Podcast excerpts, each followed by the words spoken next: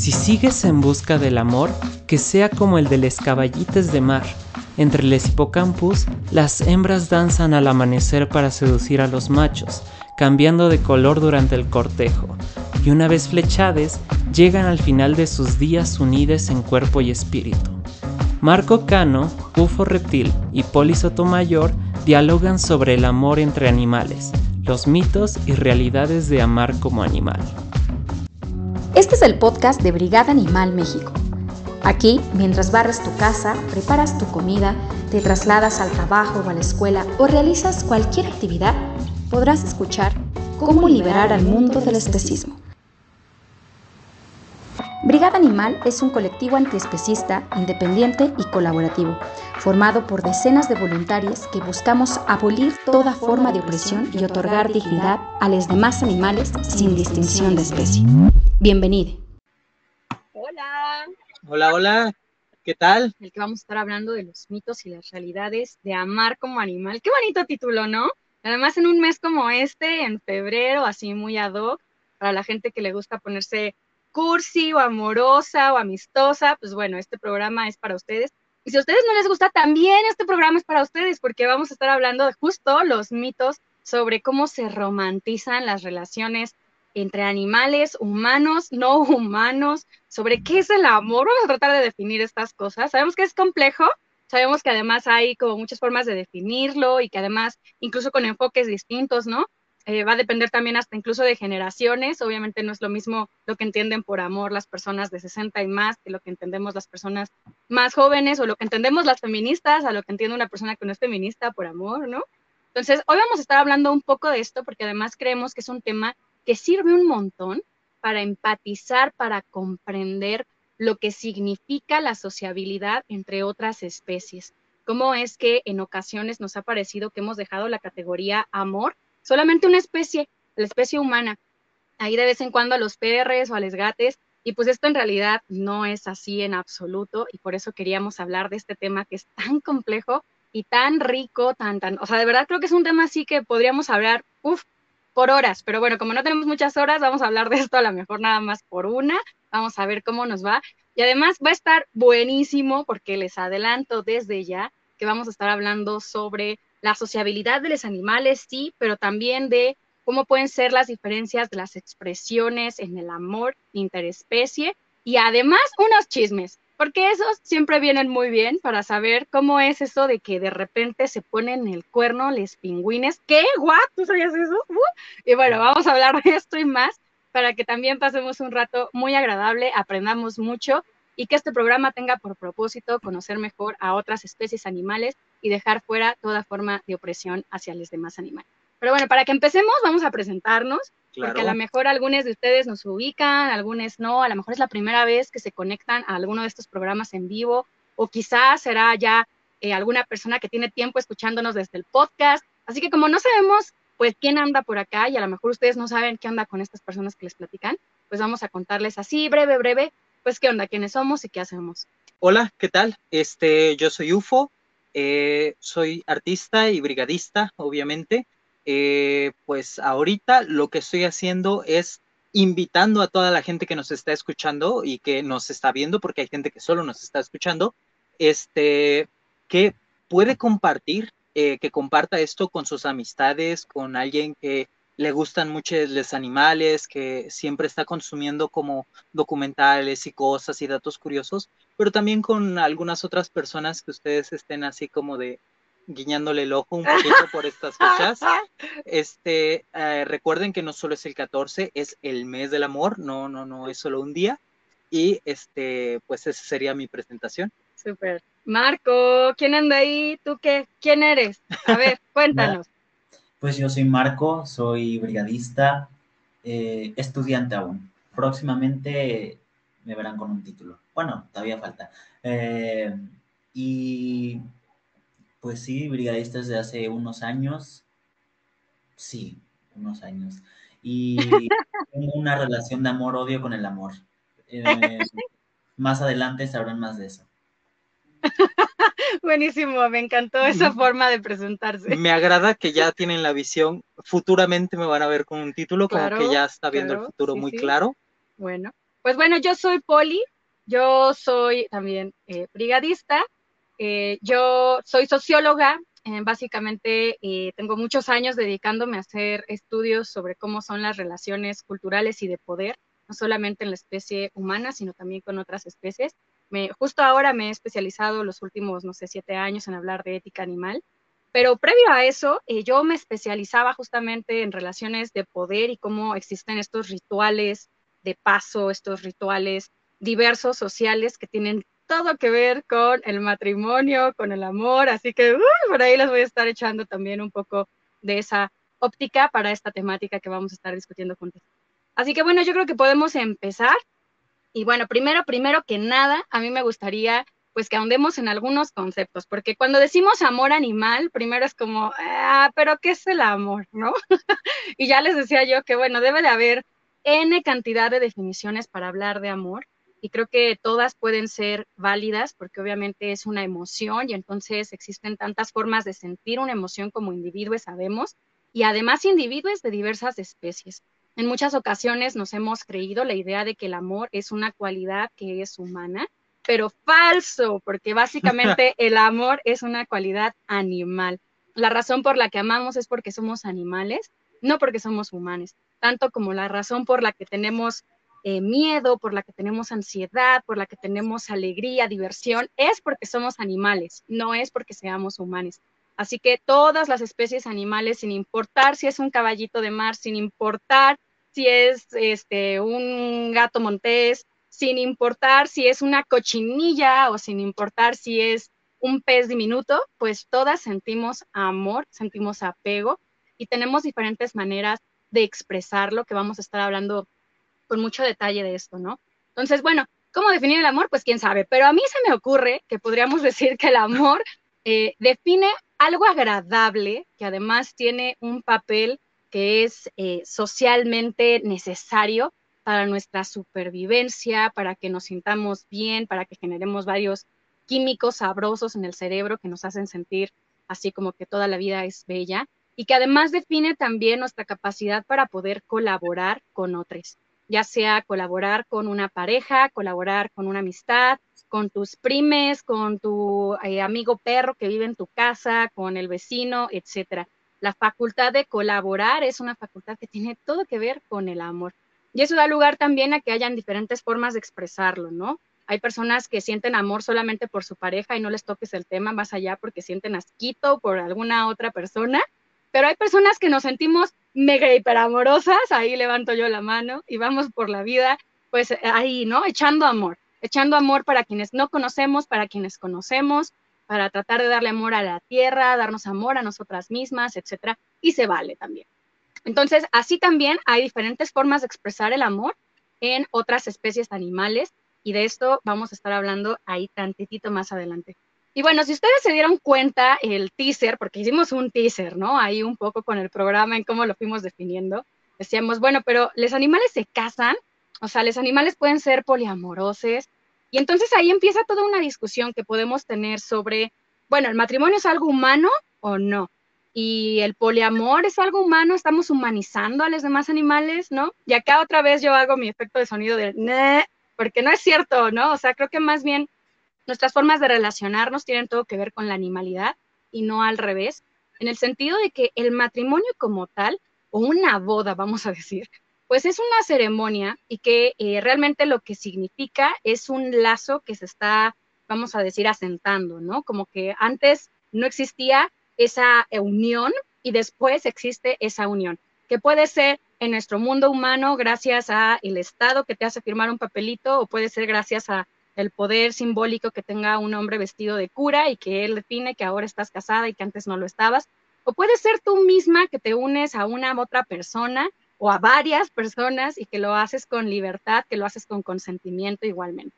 Entonces, hay diferentes formas de definir lo que puede ser el matrimonio y claro que también diferentes eh, situaciones por las cuales la gente se casa que pueden ser muy diversas, pero de la misma manera, los demás animales tienen rituales que son estos mismos rituales de paso, que ahí es cuando entendemos que nos hemos creído la historia de que no, es algo muy humano el matrimonio y no sé qué, pero no es cierto, porque en muchas especies, por ejemplo las aves, tienen igualmente diferentes rituales que son para definir cuando ya se encuentran con una pareja y no con otra, cuando ya se encuentran con una vestilla y que además las aves, pues hay que decir que son eh, monógamas en su mayoría, o sea, más del 90% de las aves son monógamas y que hacen diferentes tipos de acciones que además son públicas para que las vean otras aves de su propia parvada o incluso de otros espacios para definir, bueno, ahora estoy con esta, ¿no? Ya no voy a estar con esta otra ave, ahora me encuentro con, con ella. Y además eh, empezamos a habitar un espacio conjunto, creamos un nidito de amor, pues por algo se habla de los niditos de amor, ¿no? Tal cual como haríamos en muchos casos los demás humanos.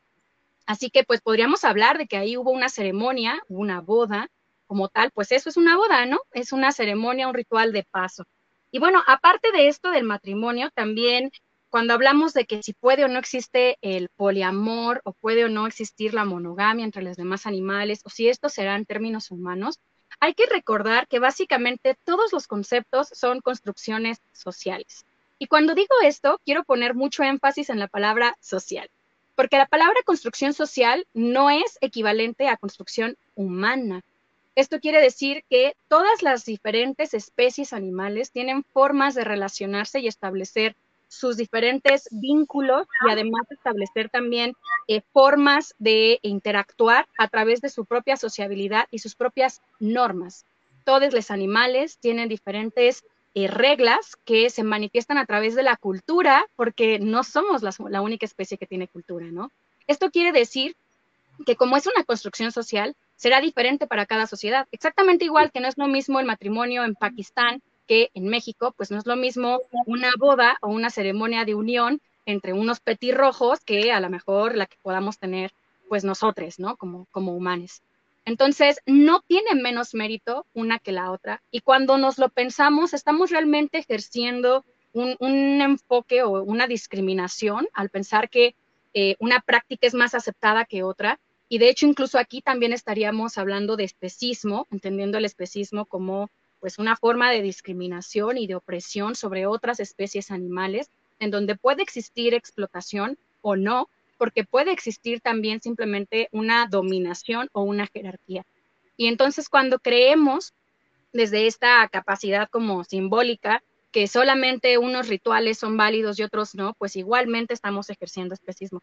Desde ahí es que sí, definitivamente existen especies que son eh, monógamas y especies que no, especies que son poliamorosas. Hay muchas especies que, por ejemplo, entre los primates es muy común que tengan eh, pues eh, diferentes parejas que convivan en comunidad y que además pues cuiden a les hijes, ¿no? De los demás y que pues esto justamente tiene todo que ver con que la razón por la cual no se vulnera la vida de las niñas o de los infantes eh, de otras especies de, primates, pues es gracias a que existen relaciones poliamorosas. Pero Ufo, tú sabes más de este tema, ¿nos quieres contar un poco? Este, claro, de hecho, eh, todo bastante, bastante interesante, este, con lo que nos comentas acerca de cómo hay que romper como las barreras que nosotros, nosotros hemos concebido sobre los demás, como de, como de, mm, como de medir con nuestra propia vara. Y ahí, pues, obviamente también entran eh, los primates como a este tipo de sociedad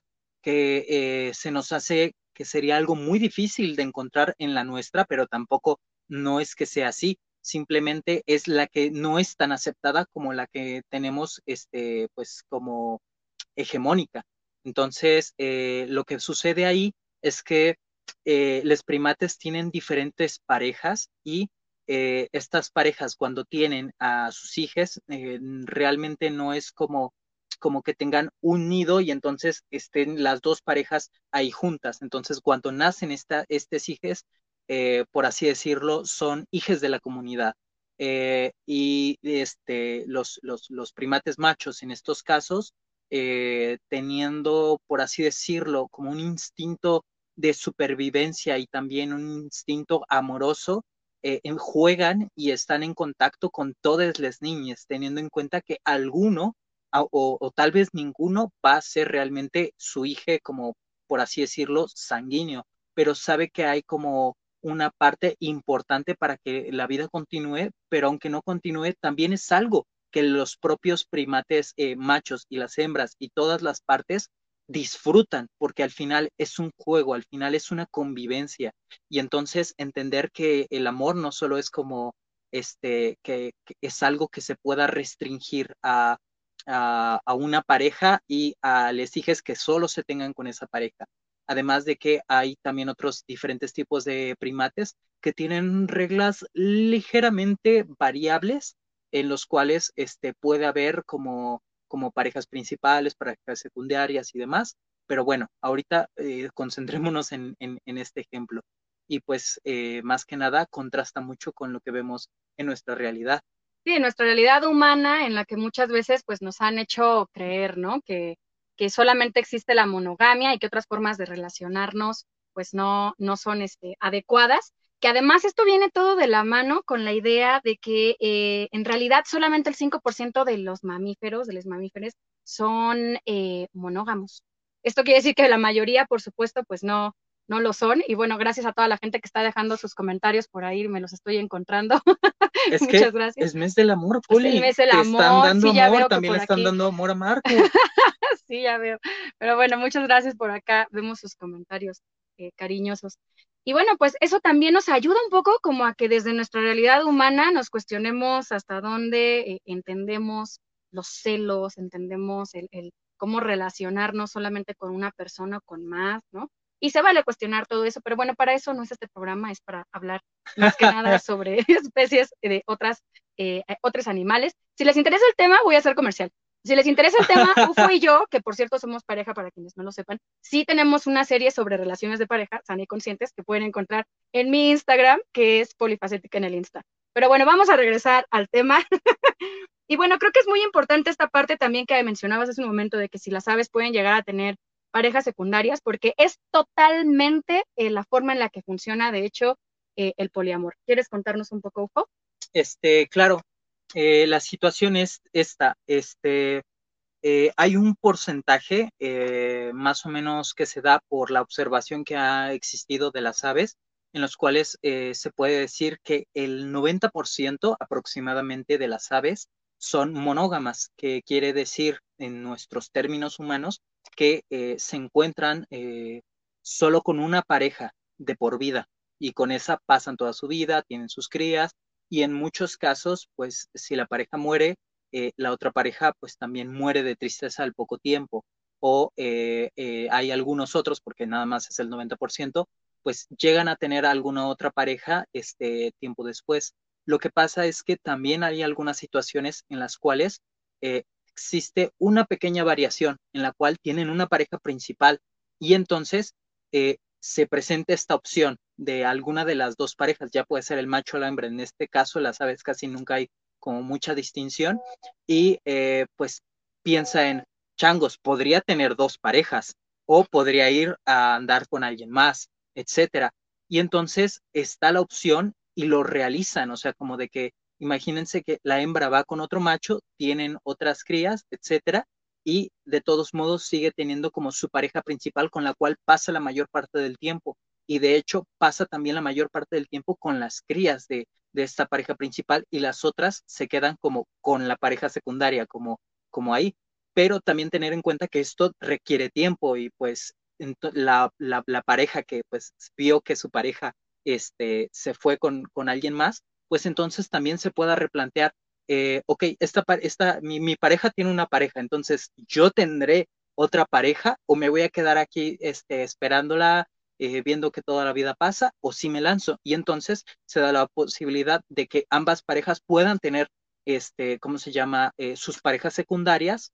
Eh, por lo general, las parejas secundarias no cuidan a, a como lo, lo, cuidarían con sus parejas principales, pero existe esa posibilidad y es bastante interesante porque no es como que regrese la ave y, ah, ¿por qué tuviste otra pareja? Sino que es algo que que, por así decirlo, simplemente da la oportunidad. Es como una pregunta. Yo le voy a entrar, ¿tú le vas a entrar? No lo sé. Es algo más o menos así.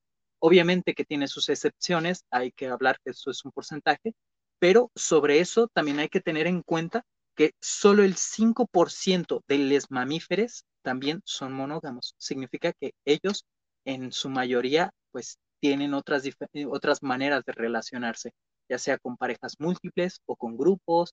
O, ahorita una y mañana otra. No significa que va por la vida todo el mundo en una orgía total, aunque también sucede, ¿no? Pero bueno, simplemente hay otras posibilidades. Ajá, hay, o sea, eso que quede claro ya para todo el programa, eh, amor, no hay uno, no hay como lo mismo y es para todos los animales, para todos los seres vives, ni cuál es el correcto ni cuál es el incorrecto. Y pues en estos casos, este, al menos en el de los mamíferos, hay como mucha flexibilidad de opciones. Hay desde que eh, hay parejas eh, sexoafectivas, hay parejas solo sexuales, hay, este, ¿cómo se llama? De hecho, eh, relaciones como de afecto sin, sin sexualidad, etcétera. O sea, hay una cosa ahí muy loca entre los animales. Y que da para que platiquemos de el último concepto entrecomillado que queremos dialogar, que es algo de lo que creo que a estas alturas de la vida ya tendríamos que tener más que masticado, pero bueno, se vale, que es hablar de diversidad sexual, porque entre las demás especies de animales, obviamente también existen otras eh, formas de gustarse que no son la heterosexual, ¿no? De hecho, también entre otros animales existe el actuar como si fueras hembra habiendo nacido macho, ¿no? O viceversa y existen muchas parejas que pueden ser eh, pues del propio sexo. De hecho, en la naturaleza es absolutamente eh, regular que la mayoría de los animales tengan también en algún momento de su vida parejas de su propio sexo. Y como Marco ha estado muy callado, yo creo que estaría bueno que le entremos con un primer chismecito por ahí, porque Marco tiene un chisme de los hipocampos muy bueno que tiene todo que ver con la diversidad sexual. Así que Marco, te pasamos la palabra y dale, dale al chisme, por favor. Pues los hipocampos son los caballitos de mar y ellos se conocen, son conocidos como los animales del amor marino, porque tienen un ritual de apareamiento muy bonito que es que se agarran de las colas y nadan juntando los hocicos mientras cambian de colores, porque pueden cambiar de colores para mostrar lo que sienten. Y ya de que ya se aparean, tienen su romance adolescente y el macho carga con la camada de huevecillos en un saco que tienen que es parecer un útero, mientras la hembra se va a hacer su vida, pero la hembra regresa todas las mañanas con el macho a, pues así a mostrarle sus encantos para ya con los bebés. Y ya, y ya lo, ya los bebés nacen y se dejan. Eso es lo que mucha gente no sabe, que se dejan nada más es para procrear. Pero, a pesar de que es algo así como monógamo, los caballitos de mar, los hipocampos, son muy promiscuos, eh, que no tiene nada de malo. No sé por qué la sociedad nos dijo que ser promiscuo es malo, pero los caballos de mar ligan con al menos 25 potenciales parejas al día. Y según un estudio del 2007, alrededor del 37% de los encuentros sexuales de los caballitos de mar son con parejas del mismo sexo. Uh, así que ya saben, la, gran pregunta aquí es, ¿ustedes son Team Caballito de Mar o Team, Avesita? team Avesita, yo dejo también Team Primate. Sí, sí. Team Primate ahí con, con toda la comuna. Yo no sería Team Primate, lo siento, pero no. Pero eso de mucha gente ahí todas en el mismo, no, no, no. Me, da algo. Pero bueno, es una forma de, es una buena pregunta para, cuestionar nuestras formas de relacionarnos. Y justo por eso el siguiente punto que queremos platicar con ustedes es eh, cuántas diferentes formas de expresar el amor o de expresar la amistad existen en la naturaleza. Y bueno, UFO ha estado estudiando mucho este tema, así que empieza por contarnos, UFO, algunas de estas diferentes formas de sociabilidad, por favor.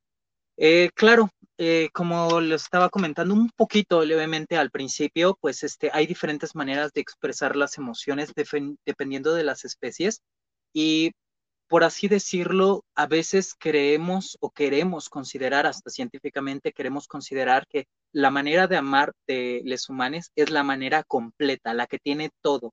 Y eso como obviamente otra vez poniéndonos en el centro del especismo, como nosotros somos mejores, lo tenemos todo y todo lo demás es a la mitad o medio o etcétera, pero pues hay que tener en cuenta que dependiendo de las especies hay ciertas emociones mucho más palpables o mucho más fuertes, así como tipos de comportamientos, y no porque eh, unos animales estén todo el día acariciándose las espaldas que nosotros pues este lo veríamos como algo como de amor, significa que estos animales no puedan amar.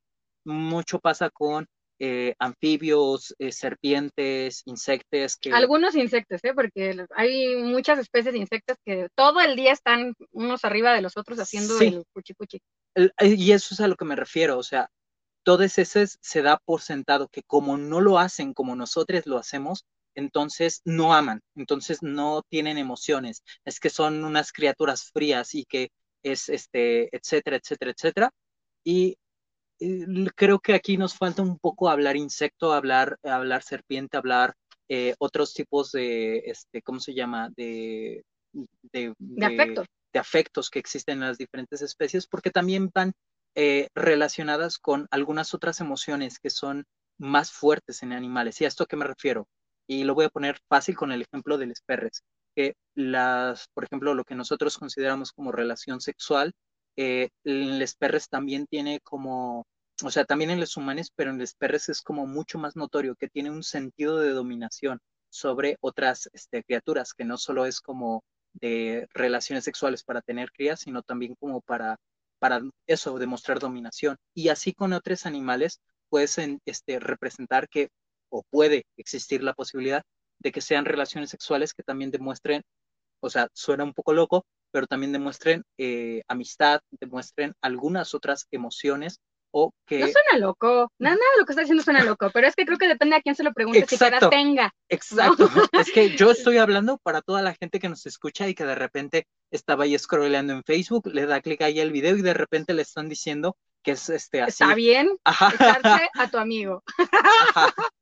Entonces, este, lo digo por eso, pero también lo digo porque este, hay que ponernos como en los zapatos de los demás. Zapatos. Zapatos, sí, es que me, me, dio ahí.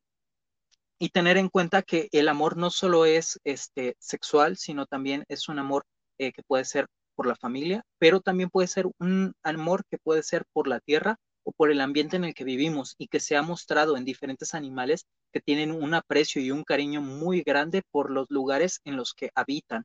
O sea, no es como este que, solo puede existir con pareja o con alguien siquiera de su propia especie, que vamos a ir más adelante a eso, pero quédense también con la cuestión de que todos los animales pueden amar mucho el lugar y la tierra en donde viven.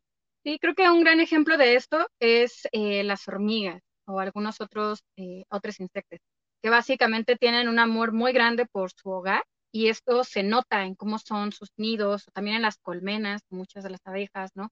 Que pueden llegar a ser hormigueros hasta de kilómetros, pero que eh, mantienen una estructura para que todos tengan un lugar y que además no hay manera de moverles, ¿no? Es un poco como acá cuando hablamos de la resignificación del territorio y que hablamos de que necesitamos mantener un espacio, un lugar que esté ligado a nuestra historia, a nuestra cultura, a nuestra identidad. Y bueno, lo mismo pasa con otras especies animales, es que en verdad no hay mayor diferencia, ¿no? Entonces creo que desde ahí también comprender que no todo el amor es romántico, que no necesariamente el amor será a una pareja, a un posible eh, padre o madre para los bebés, sino que muchas veces el amor tiene todo que ver con todo, ¿no? Con cualquier otra categoría y no deja de ser amor por eso, ¿no? Hay que también como quitarle esa connotación de que siempre tenga que llegar a ser para, para procrear, para tener una familia o que tenga que ser para que vivas con alguien por el resto de tu vida hasta que te hagas viejito y te arrugues o yo qué sé. Y de hecho tiene todo que ver con lo que voy a comentar ahorita, porque eh, con los animales se les intenta como reducir sus, este, todo lo que hacen, como decir, ah, no, es que no vale, es que los animales son puro instinto o solo lo hacen por sobrevivir hay que tener en cuenta, igual y esto a, algunas personas como que les rompe ahí eh, la, la, la, la, ilusión, nosotros, les humanos, somos animales también. Entonces, todas las características que, que, tenemos también entran dentro de la consideración de las características que tienen los animales. Entonces, todo lo que hacemos nosotros también, que decimos que es amor y demás, etcétera, también es gracias a los instintos de supervivencia es gracias a la evolución, es gracias a este, todo lo que hemos desarrollado a través de los años, pero no por eso deja de ser real. No sé si han visto todas estas películas donde intentan así como, no, es que el amor no existe porque son químicos, etcétera, pero sí son químicos y sí existe porque son químicos. O sea, es que una cosa no quita la otra y a los animales no se les quita que están amando, que por muy, muy supervivencia y demás, etcétera, y que tienen más posibilidades, también nosotros, si hacemos, si tenemos el amor por los demás, pues también vamos a tener más posibilidades de supervivencia. Y esto también se ha probado como en aspectos como muy lejanos.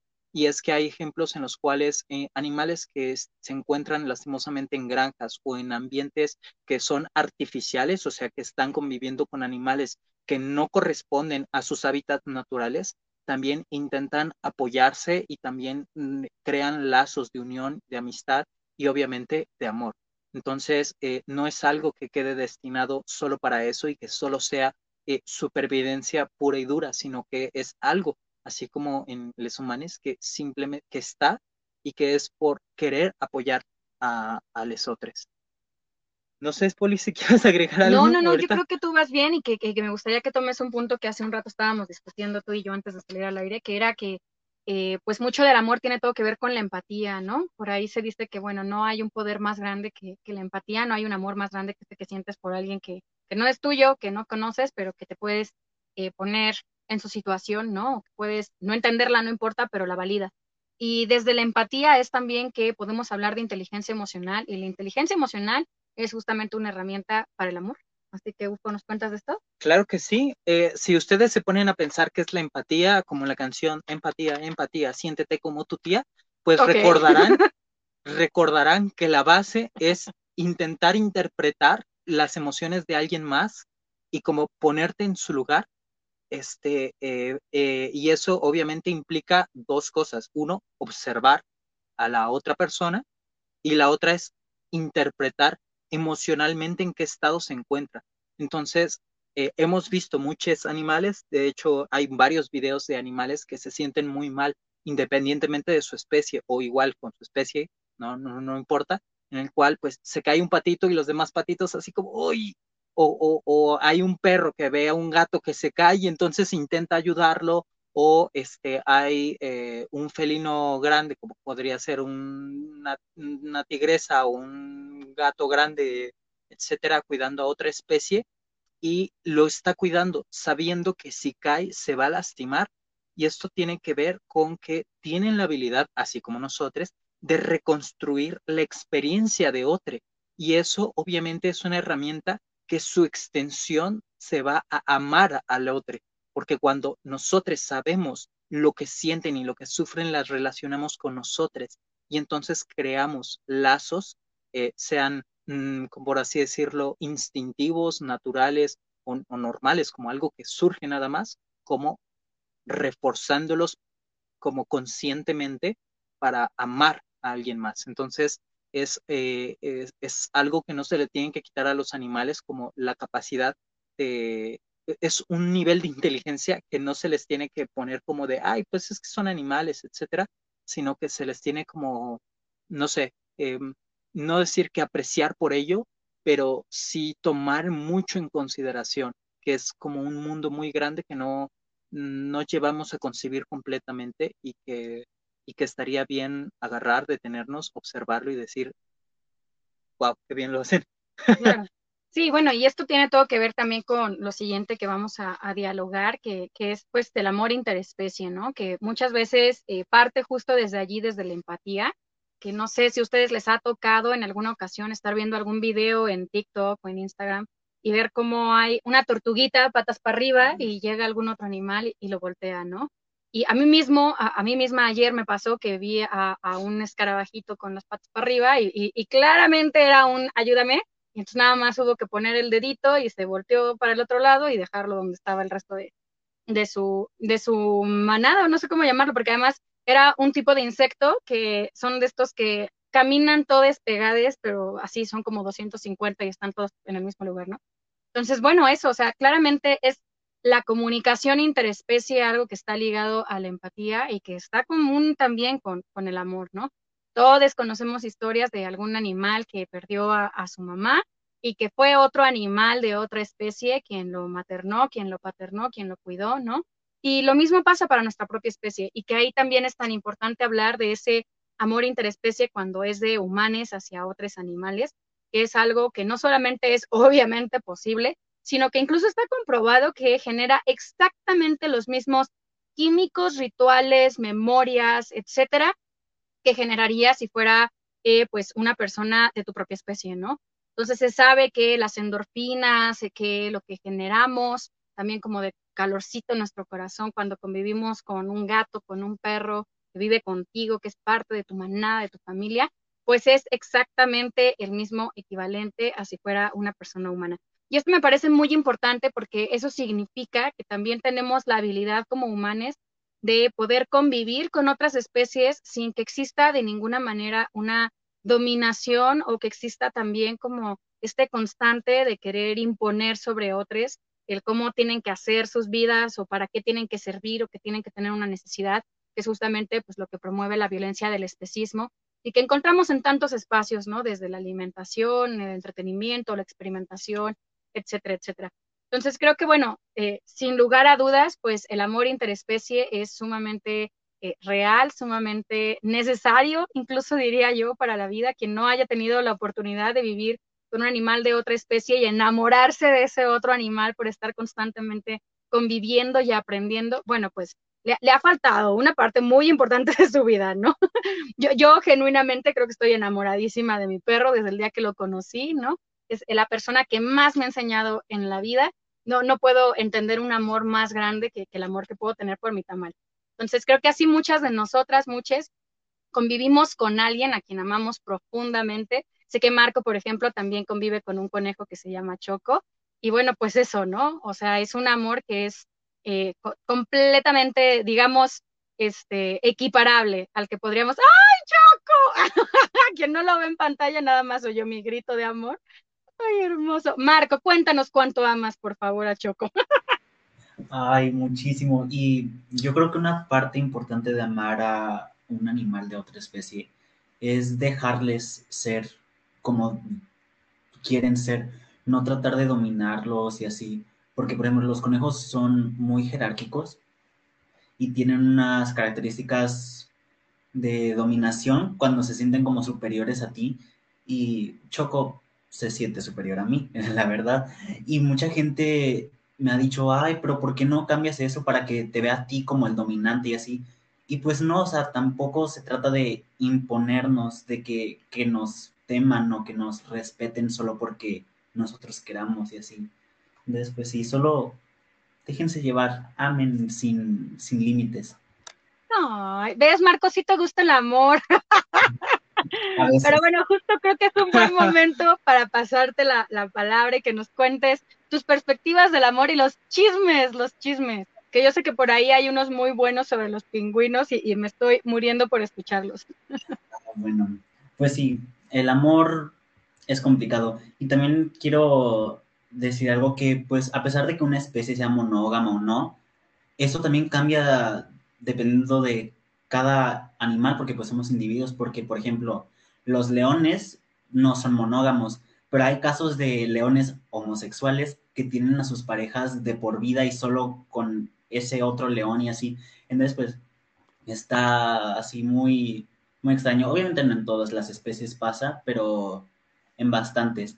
Y sobre los pingüinos, muchos pensamos que los pingüinos son como el símbolo del amor eterno, porque pues está muy bonito, se escogen la mejor piedra para sus nidos, van a formar sus nidos, ya tienen a, los pingüinitos y ya y la hembra se va a cazar peces y mientras eh, el macho se queda calentando el huevo y cuidando de las crías y así. Pero, ¿sabían que los pingüinos son infieles? Y bastante seguido. Si un, si un pingüino tarda en llegar un pingüino macho, generalmente las que engañan a sus parejas son las hembras, porque cuando los pingüinos machos se van y la hembra ve que no llega o que tarda más de lo habitual, luego luego se va a meter con otro pingüino, porque pues dice, ay, a lo mejor este, a este lo mataron, yo tengo que seguir con mi vida. Y, y pues ya, y generalmente llega la pareja principal y se pelean, se pelean a golpes, se pelean a picotazos, se quedan todos sangrando, de que el amante y el, y el novio, eh, digamos, el novio. Y, y sí, hay un caso, hay un documental, creo que era de Nat donde pasa eso, llega el pingüino y pierde contra el amante, entonces pues ya se va solo y sangrando, pero luego se enamora de otro macho y roban un huevo y ya así querían a su, a su pareja, tiene una familia homoparental y así, muy bonito.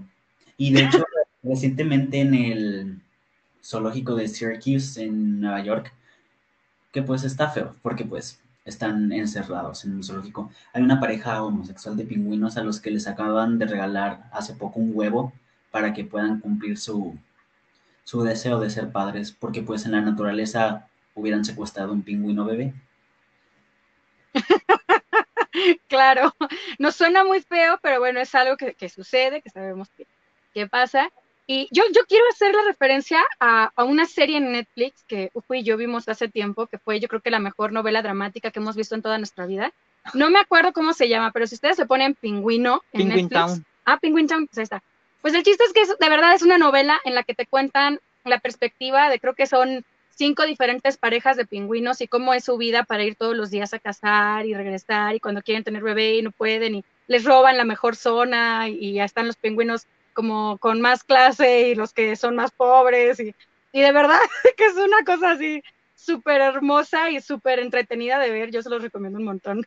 Este, también en tener en consideración que ahorita, este, pues Marco dice lo de secuestrar, pero también teniendo en cuenta que, así como lo habíamos comentado con el amor, con el secuestro y con muchas otras palabras, tienen su versión en, dependiendo de las diferentes especies. Hay que tener en cuenta que también forma parte del sistema de supervivencia este tipo de secuestros y este tipo de elementos que luego llegamos a ver, porque obviamente este, eh, pueden darle la oportunidad a un pingüino que, que tenía ciertas posibilidades de sobrevivir o no. Y también tener en cuenta que hay muchas ocasiones en las cuales se queda solo una de las parejas cuidando, porque hay algunos pingüinos que, como dice Marco, pues van y ya no regresan y entonces pues este, tienen menos posibilidades. Entonces, este, no es tampoco como agarraron una mini camioneta y se fueron todos y ya se los llevaron y demás y los están, les están haciendo quién sabe qué cosas.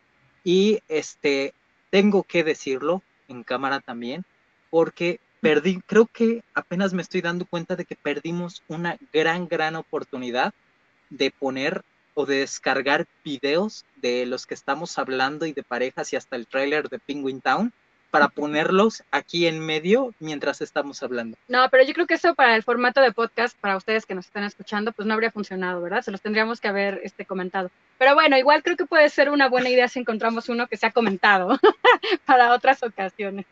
También me gustaría mencionar sobre estas palabras, ¿no? Que a veces tienen una carga, obviamente, eh, moral muy fuerte, como la de secuestro, que estas son prácticas que por supuesto suceden en todas las especies animales, incluyendo la nuestra, y que así como dijo UFO, que bueno, en muchas ocasiones o en todas las ocasiones representan una posibilidad de supervivencia o representan también un problema eh, que, está subyacente, ¿no? A, la situación social, pues sucede lo mismo con, con los humanos. Y sé que esta va a ser una opinión muy impopular, pero sí me gustaría decirlo, porque creo que en muchas ocasiones eh, no reconocemos que la violencia es un proceso estructural en la que participamos como comunidad y que también en la forma en la que no solamente nosotros reaccionamos hacia el secuestro, hacia quienes secuestran, hacia los secuestrados, sino también en cómo tratamos de resolver esto como comunidad, pues ejercemos ciertos patrones de comportamiento que pueden ser punitivos y que entonces realmente no ayudan a que haya una justicia restaurativa, tanto para las personas que fueron víctimas de la violencia, como para que pueda cambiar el comportamiento de la persona que pues está eh, realizando eh, una acción violenta y agresiva hacia otras, ¿no? Entonces, eh, me parece que es importante siempre reconocer que todo aquello que podamos pensar como una agresión o como una violencia, independientemente de si es en nuestra especie o en otra, es mucho más complejo que solamente buscar quién será el culpable en esta ocasión. Y bueno, para amenizar un poco esta temática, Marco, dinos más chismes, por favor. sé que por ahí tienes un chisme sobre los elefantes, cuéntanos. También, eh, no sé si mencionarlo, las pingüinas tienen una, afición por llevarse bebés de otras pingüinas cuando no encuentran a sus bebés. Son intercambiables, son como tazos para ellas. bueno, las elefantas eh, tienen pues el periodo de gestación más largo de los mamíferos gestan por como 22 meses, así un chorro. Y pues tiene una relación muy bonita, es, tiene un lazo bastante fuerte con sus hijas, porque pues el amor no, no es solo para parejas. Y, y pues sí, son, tienen un lazo inquebrantable y muchas veces arriesgan sus propias vidas por proteger a sus hijas y así. Cuando va viajando la manada y hay alguien vulnerable y ven que hay algún depredador cerca, todos los adultos sanos empiezan a rodear a todos los vulnerables para que no les pase nada y si, por ejemplo, no sé, un, un depredador llega a tratar de atacarlos, que los mate a ellos antes que, que a los demás. Y, y tienen unos lazos bastante fuertes entre toda la comunidad. Y cuando uno muere, todo, toda la manada se queda alrededor del cuerpo por días sin hacer ningún sonido, nada más pues honrándoles. Y, y obviamente lloran porque pues todos los animales lloran de una forma u otra y se consuelan poniéndose sus trompas en la boca, ay, qué triste. Y luego ya vuelven, luego de que pasa mucho tiempo regresan a, a los huesos para rendirles homenaje y así. Eso es lo que se llama, eso es a lo que nos referimos como funerales, que los elefantes tienen funerales que pues, que pues sí, más o menos. Y, y sí, o sea, pues el amor es para todos, no solo para parejas. Claro. Sí, y qué importante también esto de reconocerlo como lo de los rituales que yo les decía cuando empezábamos este programa, porque los elefantes no son los únicos animales que tienen rituales de funeral, no son los únicos animales que también tienen rituales en los cuales cada año vuelven a la tumba de sus seres eh, queridos, ¿no? Que esto también da lugar a entender por qué es que hablamos de que existe cultura en otras especies, porque la cultura al final del día es una serie de valores compartidos, de normas, de historias, de identidades, y que pues básicamente existen en todas las especies animales en algunas, pues es más fácil de visualizarlas, justamente como en los elefantes, pero pasan muchas, en muchísimas especies. O sea, básicamente los bisontes, las gacelas, etcétera, tienen estas mismas prácticas que ahora nos acaba de describir Marco, de que cuando se acerca un, un depredador, pues empiezan a, cuidar, ¿no? De toda la manada, sobre todo de quienes son los más jóvenes. Y en muchas ocasiones sucede también que eh, los miembros de la manada, los miembros que sean eh, más viejes, pues eh, naturalmente se sacrifican y ahí sí la palabra sacrificio está bien usada, no como cuando la gente dice que se sacrifican en las granjas, porque ahí no hubo realmente sacrificio, sino asesinato. Pero bueno, aquí, por ejemplo, sucede que en muchas ocasiones el animal más viejo, pues empieza a acercarse al depredador para evitar que se lleven pues a estos animales más pequeños y que están más vulnerables. Ufo, ¿quieres decir algo de esto? Sí, porque de hecho yo lo vi en carne propia. Cuando estábamos en un bosque de Durango, eh, yo bajé a, este, al río y en eso me, me encuentro con un grupo de vacas que, que ya habíamos visto anteriormente, pero era más o menos grande y tenía, o sea, era muy sencillo ver este tipo de estructuras y que la, la cría era como la parte, una de las partes centrales dentro de la formación al menos en este tipo, porque cuando se mueven tienen otras formaciones y este, había como una vaca destinada como a la protección de la parte delantera, otra de la parte trasera y este, otras ya como más ocupadas como en, como en su rollo, en sus cosas. Y de hecho yo tenía que agarrar una cubeta, unas cosas que había dejado ahí en el río cuando había este, ido la anterior vez. Y cuando intenté hacerlo, obviamente me cortan el paso directamente porque ahí está la cría. Y obviamente no es como de que agarraron y me sacaron, pero marcaron como el territorio y el límite que podía cruzar. Y cuando la, la, cría, pues mm, siendo muy pequeña, se movía como sin saber por qué yo podría ser como un depredador, obviamente las demás vacas se movían a su alrededor con tal de eh, generar ese tipo de protección y era como notorio que no eran directamente este, su mamá la que realizaba todo esto. Y entonces, obviamente, eh, todos estos elementos como de protección y de cuidado a las crías, etcétera, pues eh, responde como a, como a sentimientos y emociones de amor. Y eh, también para hilar un poco con lo que Marco comenta sobre los duelos, eh, también comentar que hay varios casos, obviamente, de los que se puede observar en los cuales, por ejemplo, un oso al, en el cual, pues, este, a un oso murió su hermana y después de ese acontecimiento solo llegó a dormir un tercio de lo que dormía antes de que eso sucediera. Entonces afecta también como eh, de manera diferente a las diferentes especies, también de, manera dependiendo de los individuos. Y creo que hay muchas, muchas otras maneras, pero también se debe un poco a la observación que hacemos de estos animales. Y un poco pasa como antes en la antigüedad, como de, bueno, es que los animales son tontos y como se da eso por eh, sentado, no hay ningún tipo de observación de cómo ellos ejercen su inteligencia. Y un poco lo mismo siento que está sucediendo ahora, que bueno, decimos, ok, les primates, no sé qué, etcétera, y algunos de los animales que hablamos, este, pero pues como no observamos a los insectos, porque ya estamos dando por hecho de que no pueden, no pueden eh, tener como eh, sentimientos o emociones respecto al amor, pues entonces nos estamos perdiendo de muchos comportamientos, así de como otros animales. Claro, creo que además eh, una de las formas más claras de reconocer que otros animales aman también es justamente porque existe el duelo. Al final del día, el hecho de que pueda llegar a existir un sentimiento de tristeza profunda y que hace que todas nuestras actividades cotidianas se modifiquen y no nos permita el estado anímico volver al estado, vamos a decir, eh, rutinario, pues tiene que ver con que amábamos a esa persona que ya no está, ¿no? Y bueno, no solamente los, osos y las osas tienen eh, rituales de, duelo o, manifiestan estos sentimientos de duelo, pues básicamente suceden casi todos los animales. Seguramente a ustedes les ha tocado escuchar, al menos en alguna ocasión, de algún perro o perra que murió la persona humana que vivía con ellos y que pues pasa por un periodo de tristeza absolutamente terrible donde muchas incluso pues eh, mueren, o sea, eligen pues dejar la vida para no permanecer en ella sin, sin sus humanos, ¿no? Este es un caso que además eh, a mí me tocó escucharlo eh, de mi familia cercana, porque sé que mi abuelo paterno vivía en un rancho con un perro, que ahora no recuerdo cómo se llamaba el perro, porque además yo no conocía a mi abuelo tampoco, entonces es una historia de esas que te cuentan, pero que pues yo en realidad no, no participé en absoluto pero que sé que cuando mi abuelo murió, el perro murió como a los tres días, o sea, no, y el perro estaba sano, ¿no? Pero fue un asunto como de ya, o sea, si no está mi amigo, pues yo tampoco quiero continuarlo. Y como esa historia he escuchado un montón.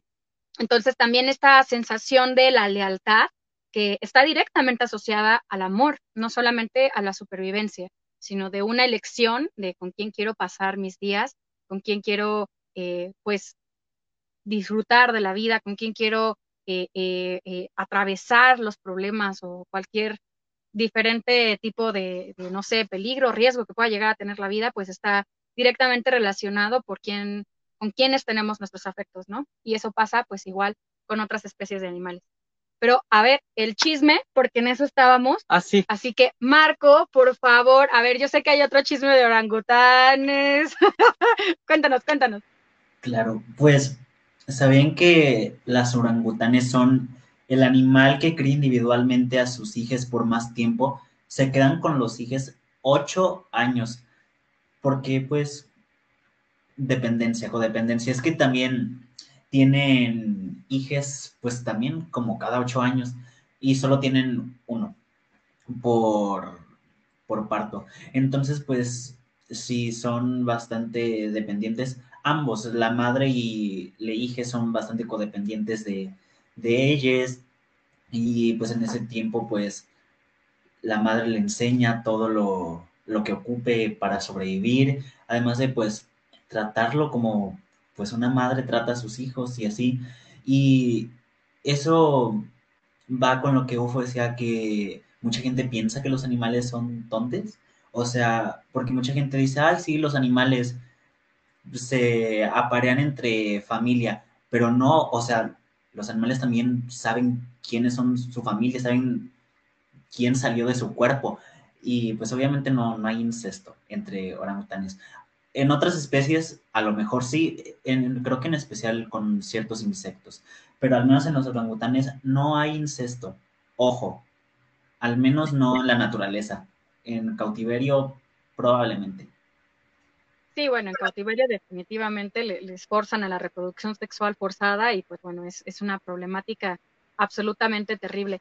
Y esto de la crianza me parece que también es un tema muy importante que, comentar, porque no solamente los orangutanes, pues son animales que tienen un papel como muy fuerte dentro de la vida de sus crías. También creo que, bueno, obviamente nos resulta como, wow, pues ocho años e, e, entre otras especies parece que es mucho, pero también porque otras especies no viven tanto, ¿no? Entonces otras especies llegan a la adultez mucho más rápido, pues porque a lo mejor solo viven 10 años y no la cantidad de años que llegan a vivir la mayoría de los primates. Y que además habría que decir que, bueno, el animal más codependiente y que claramente eh, requiere más crianza, pues es el hombre, el, varón humano, particularmente, ¿no?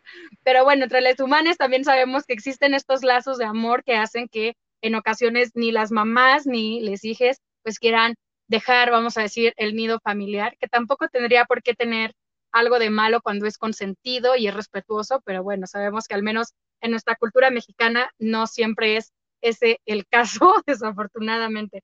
A mí me gusta además también señalar en todo momento, yo creo que en mi vida cotidiana digo esta frase que estoy por decirles al menos una vez a la semana, que no hay nada más fuerte en el mundo que una mamá.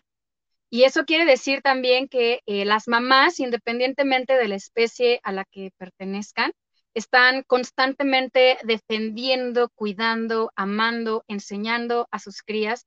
Y a todos nos ha tocado ver en algún momento algún video de cómo un depredador quiere llevarse a una cría y, la mamá, así se vea chiquita comparada con el depredador, le da ahora sí que literalmente en su madre, ¿no? Y lo desaparece de la ecuación. Y que bueno, eso también nos, nos, nos regresa esta ilusión o este, no ilusión porque sea imaginario, sino como este planteamiento bonito, amoroso, eh, que nos trae calidez, de que eh, el amor es más fuerte siempre, ¿no? Que cualquier otra, cualquier otra cosa, cualquier agresión o cualquier, eh, pues, no sé, algo que nos pueda poner en peligro, ¿no? De ahí estas frases también tan importantes de memorizar y de llevar a la práctica de que, pues, hay que resolver los problemas con amor y no con miedo. Y bueno, pues las mamás de todas las especies están constantemente enseñándonos también eso. Este, yo quisiera agregar ahorita con lo que estabas diciendo con este, qué tanto un animal, ay, un animal, este, está como dentro del marco familiar, porque también hay que tener en cuenta que este, es, eh, todo esto también entra dentro de que en diferentes animales tienen diferentes valores y diferentes maneras de relacionarse. Y estos los podemos considerar como de eh, que tardan mucho en salir del nido, etcétera, porque solo son criados por una pareja y salen y como que esa es parte de su ciclo, pero no estamos tomando en consideración que hay animales que de hecho nunca lo dejan pero como se siente como un tipo de estructura diferente, o sea, lo mismo que comentaba Poli como, como les mexicanos, que es como que toda la familia está y que como que cada quien es dependiente, pero al mismo tiempo es cooperación, o sea, como que al mismo tiempo sigues estando dentro de un marco donde hay apoyo. Esto pasa específicamente, o al menos se, se ha observado en cuestión de los castores, que tienen varias hijas y al final son siete u ocho los miembros del, grupo y entonces cada quien tiene como lo que tiene o debe de hacer, como una especie de rol dentro de la familia y lo intentan mantener como la mayor parte del tiempo hasta que se empiecen a, separar poco a poco.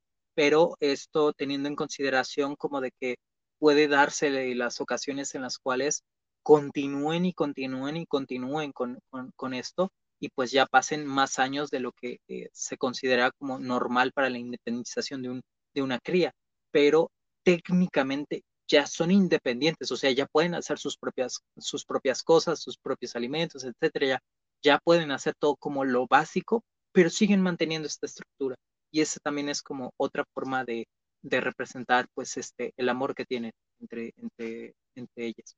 Claro, igual al final del día, eh, pues la cooperación entre muchas especies y el mantenerse unidas, eh, incluso en la adultez, pues también representa eh, tener mejores posibilidades, ¿no? Para sobrevivir, pero también para pasarla bien. para la mayoría de las canines, para los perros salvajes, para las hienas, para otras especies de canines, eh, pues así es básicamente la estructura, ¿no? O sea, la manada está compuesta casi siempre, pues, por les primes, por el tío, la mamá, la abuela, ¿no? Y hay una estructura donde casi siempre además hay una, una hembra que es la que lleva ahí como el orden. Y sin embargo es un orden que se lleva no como cuando es el orden entre los machos leones y es de te mato y entonces ahora yo domino, sino que más bien nos llevamos todos bien y sabemos quién ya se la sabe, quién conoce los lugares para encontrar más alimento, quién conoce los lugares para estar más protegidas y conviven eh, en conjunto, ¿no? En todo momento. Y esto además no es propio solamente de los mamíferos, hay que decir que en muchas especies de insectos también es así, entre las cochinillas también es así, por ejemplo, pero también, o sea, yo siempre digo igual que no hay nada más latino que eh, la forma en la que viven los murciélagos. O sea, esto de que son comunidades de miles, de miles, de miles con la tía, el primo y todo el día están todos ahí, ¿no? Imagínense que ese fue un sonido de murciélago, por favor. o las aves, las aves también, que sobre todo las aves migratorias, viven igualmente en una estructura familiar, que están constantemente, eh, eh, pues, cerca unos de los otros, que además eligen los mismos eh, árboles para pasar las noches, que se cuidan entre sí, que hay toda esta situación igual como de que hay un que es vigía y que pues están igual cuidando de les hijes unos de los otros. Entonces, bueno, pues eso también, ¿no? Existe esta este, cooperación familiar que igual puede resultar absolutamente hermosa para muchas especies animales. Y por ahí Ufo tenía un dato interesante sobre las lechuzas. ¿Nos quieres contar? Las lechuzas son de los animales que platican más entre pareja. De hecho, se considera que platican más entre ellas que les humanes entre sus parejas. O sea que si consideran este, que ya hablaban mucho con su pareja, posiblemente un, una lechuza, les, va a ganar porque están toda la noche pues compartiendo información con estas, este, con, sus parejas y que no solo es como pues, agarrar y gritar así aleatoriamente, sino tienen una muy buena coordinación entre pareja y obviamente esa, esa plática rinde pues, sus frutos a la hora de desempeñarse en cualquier otra actividad. Así es.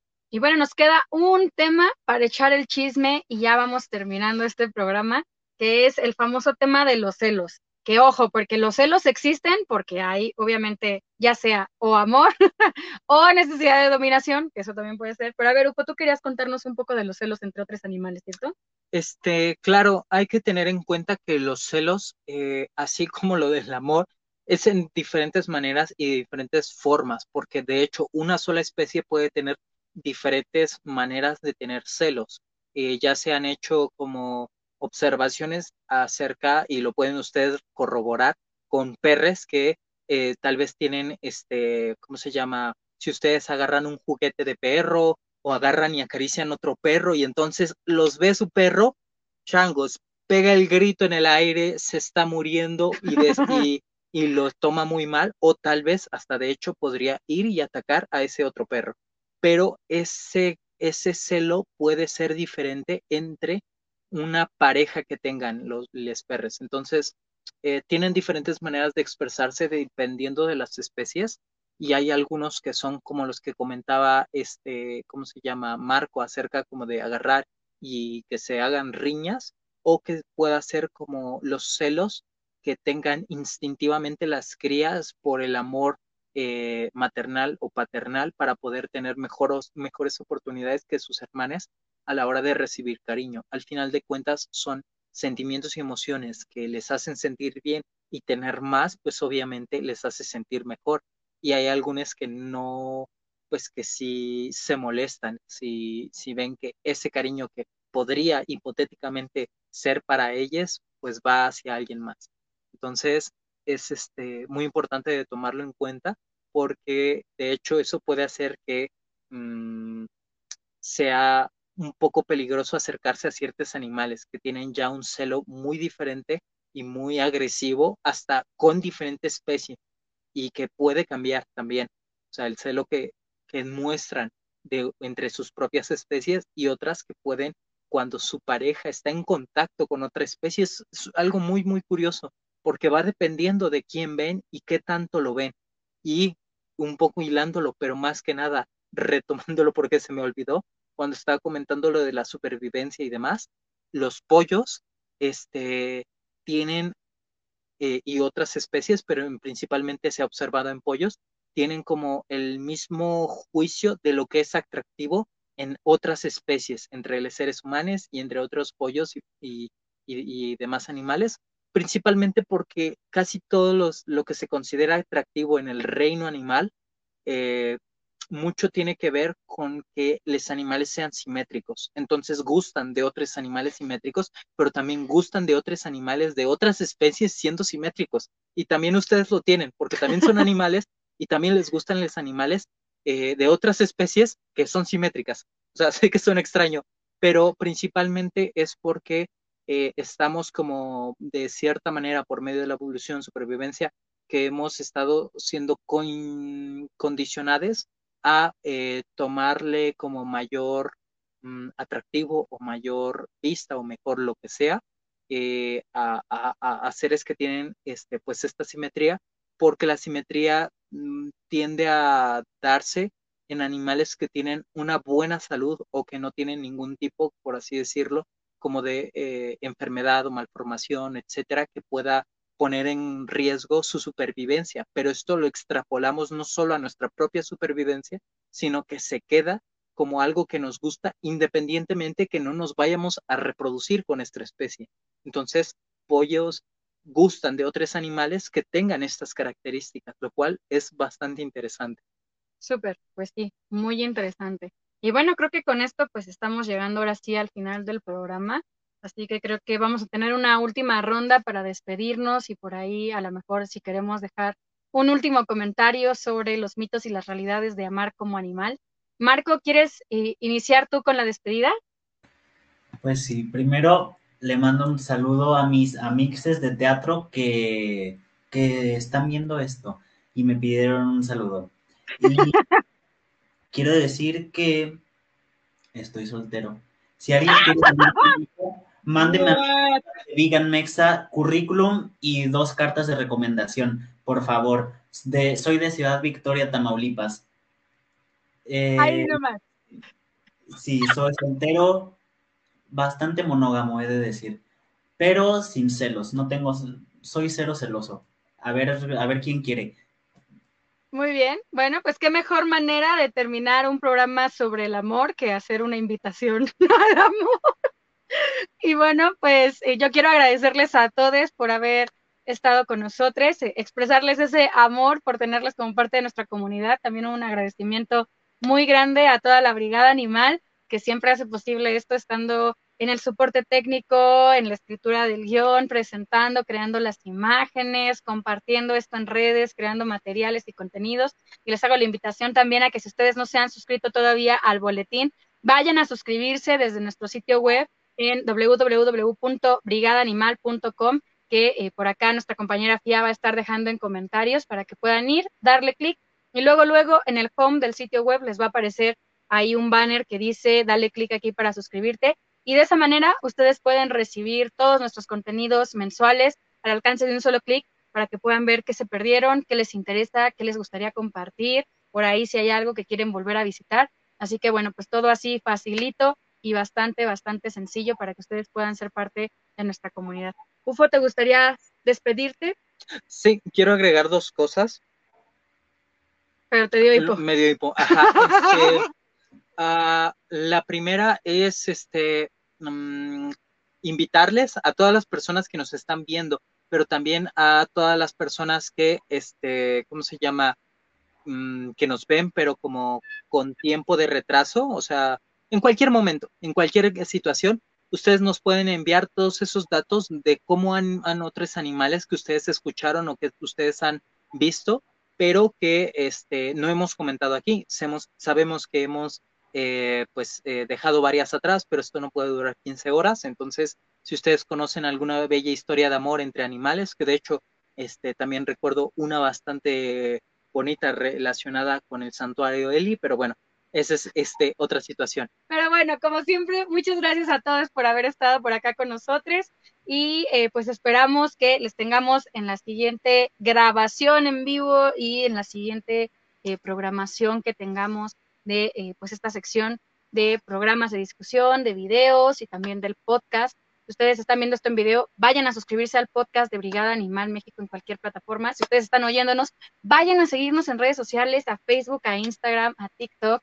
Y bueno, una vez más, al boletín. Recuerden el boletín. Y bueno, pues les deseamos que tengan muy bonita tarde, muy bonita noche o mañana a la hora que estén escuchando esto y que esté lleno su día de un chorro de amor. Muchas gracias, hasta luego. Bye. Nosotros somos Brigada Animal México. Nos gustó compartir contigo este momento. Recuerda que puedes continuar la conversación desde las redes sociales siguiendo a Brigada Animal México en Facebook, TikTok e Instagram. También nos encuentras en Twitter como brigada-animal. Te invitamos a visitar nuestro sitio web brigadanimal.com en donde encontrarás todos los artículos y contenidos en un solo lugar y podrás también suscribirte a nuestro boletín mensual. Comparte este contenido para llegar a más personas y recuerda que tu acción es importante. Únete y sé un brigadista por la liberación animal.